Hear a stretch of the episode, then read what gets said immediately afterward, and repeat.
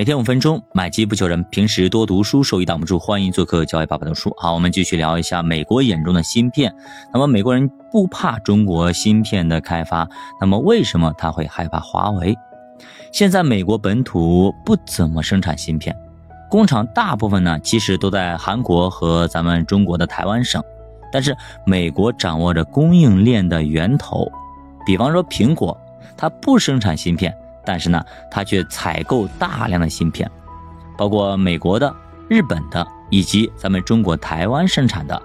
那么 iPhone 十二的 A 幺四芯片就是由咱们的台积电工厂代工，而这个芯片含有一百一十八亿个微晶啊晶体管，所以呢精细化程度超乎想象，一百一十八亿个微型晶体管，兄弟们。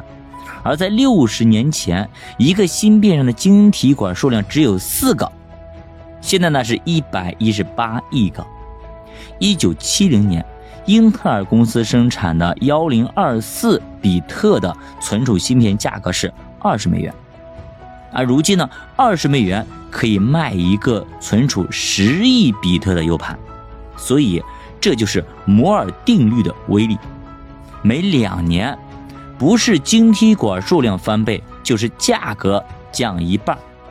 在这条定律的影响下，科技发展的速度是越来越快，越来越快。那么技术革命的时间也会越来越短，越来越短。这几年大家都在说摩尔定律是不是失效了？但是，二零二三年的人工智能的横空出世再次点燃了新的希望。英伟达的 GPU 已经严重的。供不应求，数据已经成为了科技时代的石油，而处理这些数据的东西就是芯片的算力。那么几个特殊企业就成了这条重要产业链上的关键的节点。我打个比方，比方说最近红海那边，对吧？你以色列过的船只也好，战舰也好，你去以色列运的货船也好，嘿，我直接就炸，我直接就打你。怎么呢？对吧？那就不能从那儿过呀，要绕到好望角绕一大圈子去到那那边地方。所以，我们中国的什么对外出去，尤其是去欧洲的国家的那些企业，没办法呀，我过不去，我要绕呀，一下子本来能赚钱的，一下子运费提升了好几倍呀，怎么办？没办法，他就那卡脖子卡在那里，他就卡到我那个红海那个这个东西，你过不去，我不让你过，怎么办呢？对吧？像这个是这个武装呢，其实没多大。但是又怎样？谁都不怕。美国航母母舰开开过去两艘，照样不怕你。嘿，你打我呀？你打我呀？你打你你发一一个炮弹，你要损失很多钱。我这边随便撂一个炮弹，便宜的。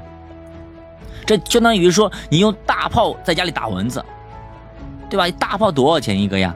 所以没办法，人有人家卡脖子，美国也急了，就嘣嘣嘣乱炸，又怎样？你没办法，是不是？所以就是这样子啊，有几家企业就是这样子占领了这条链条上的重要的位置，重要的位置。比方说，台积电虽然是咱们中国台湾的企业，但是呢，它却给美国军方在生产芯片、开发电子产品。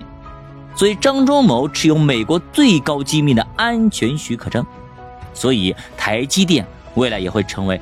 中美两国关于科技博弈的焦点，台积电又怎样？把你忽悠到美国，我给你税收，我给你免税，我给你工厂等等等等。好，他把技术人员都弄过去了，结果呢？嘿，哎呀，这么多补贴呀，不能多给你一个呀，我给你呀，对吧？AMD 有意见呀，微软有意见啊，这个有意见，那个有意见，最后呢，没给，给点点一滴滴，结果自己的技术人员呢，全给套在了美国，给挖走了。结果你啥也没有了，所以啊，我只能那句话啊，在中国抗日战争时期，有一种人，让我们很气愤的俩字儿，咱不提，他们最后也没有啥好下场。好，台积电不管怎么说，它是一家非常伟大的企业，能够在众多企业中脱颖而出，而且在市场啊，在全球的市场上占有一定的地位，这家公司绝对不可小觑。那他他的掌舵人张忠谋，确实也是非常厉害的、很牛逼的一个人物。那么来了解一下张忠谋到底何许人也？